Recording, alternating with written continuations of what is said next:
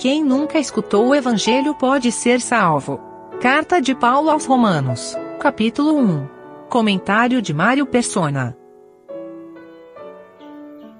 A maravilha do Evangelho e da verdade, segundo a palavra de Deus, é nós entendermos que até mesmo um que nunca escutou nada pode ser salvo. Nunca guardou a lei, nunca leu uma Bíblia, nunca fez coisa alguma, ele pode ser salvo. Porque lá em lá em Gálatas, capítulo 3, Paulo, nesse capítulo 3, ele, ele faz várias indagações aos Gálatas, né? Ele faz. Uh, só quisera saber isto de vós: recebestes o Espírito pelas obras da lei ou pela pregação da fé? Resposta: pela pregação da fé. Sois, sois vós tão insensatos que, tendo começado pelo Espírito, acabeis agora pela carne? Isso é insensatez. E é a mesma insensatez achar que uma pessoa convertida ela é salva pela fé, ela é justificada pela fé, mas para ela se manter assim, justificada e salva, ela precisa seguir regras. Porque aí não é mais pelo Espírito, aí é pelas obras. Da mesma forma que a, a justificação é pela fé, a continuidade da vida cristã é pela fé. Nós andamos de fé em fé, não de fé e obra de fé e merecimento, fé e mérito. Não, andamos de fé em fé. Esse é o caminho. Eh, muitos pensam que, não, ser salvo, ser justificado pela fé, mas agora vai ter que andar direito, senão perde essa posição. Mas que, que posição que eu conquistei? Nenhuma. Foi tudo por graça. Totalmente graça. Nada foi veio de mim. Isso é importante entender. Não vem nada, zero zero do homem. É pela fé a justificação, pela fé a salvação, pela fé o andar, pela fé o crescimento no conhecimento de Deus, tudo é pela fé.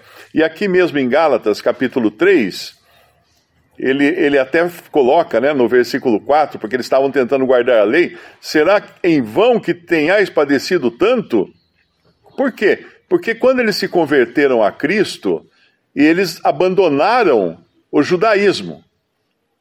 E os judeus, irados, os sacerdotes, passaram a caçá-los por todas as terras, para prendê-los e, e, e entregá-los nas mãos dos romanos, para virarem escravos, para remarem nas galés romanas, para suas mulheres virarem prostitutas nos bordéis. Eles passaram por tudo isso, os primeiros cristãos. E agora eles querem voltar atrás e padeceu tanto por ter abandonado aquele, aquele sistema religioso. Por que, que você quer voltar agora para esse mesmo sistema que você padeceu tanto para abandonar? Foi tão perseguido. E aí no versículo 6, ele vai falar: assim como Abraão creu em Deus e isso lhe foi imputado como justiça, não no sentido de que a justiça de Cristo tenha sido colocado na conta do crente, mas a justiça foi feita em Cristo. Deus o justiçou na cruz. Ou seja, a lei exigia a morte do pecador. Ok, Cristo morreu. Pagou então, no lugar do pecador, pagou, uh, cumpriu a justiça.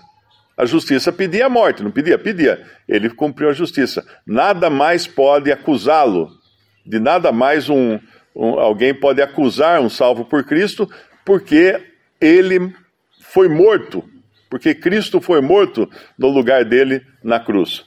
Assim como Abraão, versículo 6 de Gálatas 3, assim como Abraão creu em Deus, e isso lhe foi imputado como justiça, sabei, pois, que os que são da fé são os filhos de Abraão.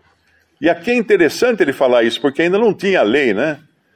Aqui ainda estava, era 400 anos antes da lei, eu acredito. Uh, eles, aquele que é da fé, aquele que é da fé. No versículo 8, daí ele fala: Ora, tendo a Escritura pre, previsto que Deus havia de justificar pela fé os gentios, anunciou primeiro o evangelho a Abraão, dizendo: Todas as nações serão benditas em ti, de sorte que os que são da fé são benditos com o crente Abraão. Então aqui já avisava, eh, em Abraão, o evangelho já foi anunciado que a justificação seria pela fé. inclusive daqueles gentios que não tiveram acesso à lei, nem foram uh, obedientes à lei, mas que reconheceram o seu estado pecaminoso, a sua falta de condição de atingir um, o padrão que Deus exigia, e assim creram. Creu só, somente creu. Coisa tão, tão incrível, né? As pessoas falam, é, é, só, é só crer, é só crer. É só crer. O que mais que a palavra fala? Creia. Creia no Senhor Jesus será salvo. Os que viveram antes de Cristo creram que Deus ia prover um cordeiro para morrer no lugar do, do pecador.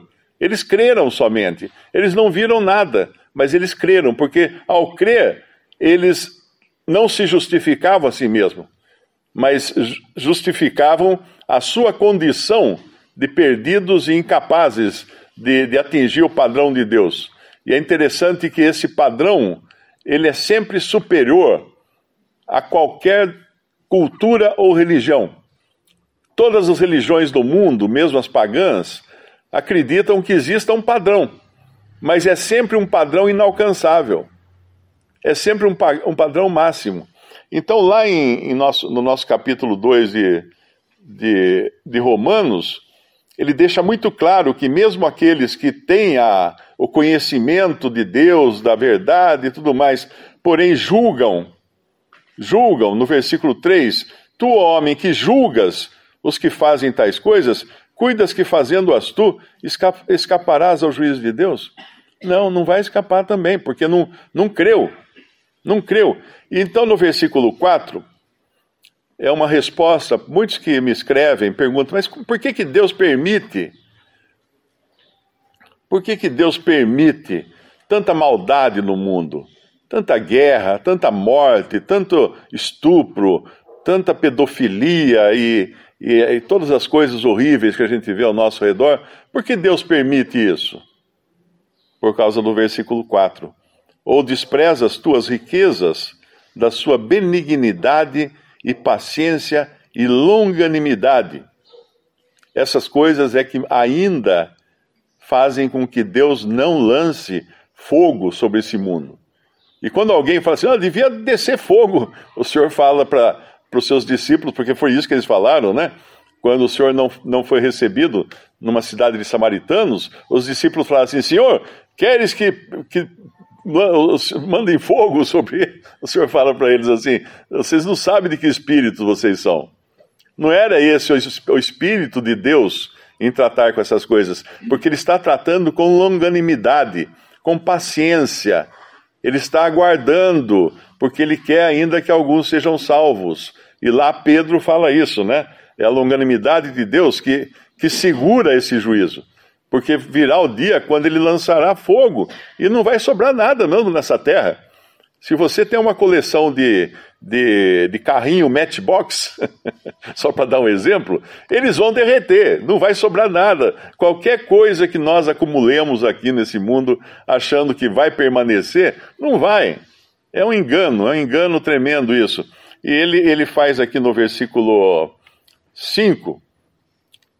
Mas segundo a tua dureza e teu coração impenitente em tesouras ira para ti no dia da ira e da manifestação do juízo de Deus.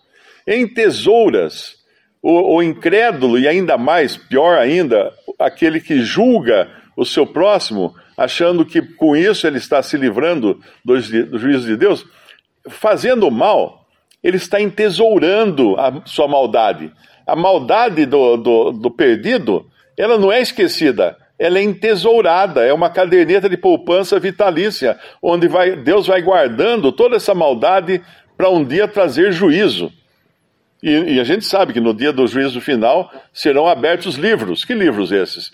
Todos os livros das obras de todos os homens que estarão registradas ali, em tesouras Deus está entesourando, Deus está esperando, como fala lá no, no Antigo Testamento, Deuteronômio, que fala que a medida dos amorreus ainda não estava completa para que Deus lançasse juízo sobre eles e destruísse aquele povo.